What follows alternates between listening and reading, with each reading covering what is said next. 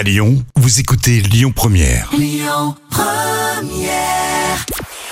Bonjour à tous, c'est TF1 qui s'est imposé logiquement hier soir avec le rugby et le match Angleterre-Japon euh, qui a rassemblé plus de 4 millions et demi de personnes. Ça représente à 25% de part d'audience.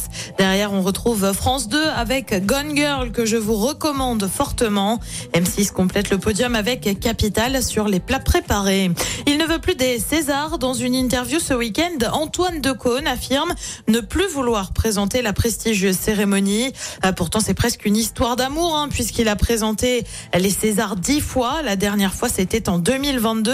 Mais désormais, il est clair, place aux autres. Euh, Pour le moment, on ignore encore qui pourrait le remplacer. Antoine Decaune a suggéré un petit Jean Dujardin en référence à la prestation pour la cérémonie d'ouverture de la Coupe du Monde de rugby. Canal de son côté n'a dévoilé aucun nom à ce stade. Et puis TF1 et France 2 vont casser leur programme ce week-end, annonce faite, alors que le pape François est attendu samedi à Marseille. Il devrait célébrer une messe dans le Vélodrome en présence d'Emmanuel et Brigitte Macron. Les chaînes d'infos en continu vont bien évidemment passer en édition spéciale. Idem pour TF1. France 2 proposera une journée spéciale dès 6h30 samedi.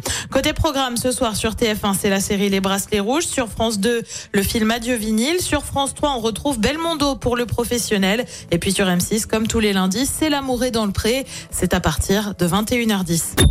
Écoutez votre radio Lyon Première en direct sur l'application Lyon Première, lyonpremière.fr et bien sûr à Lyon sur 90.2 FM et en DAB+. Lyon Première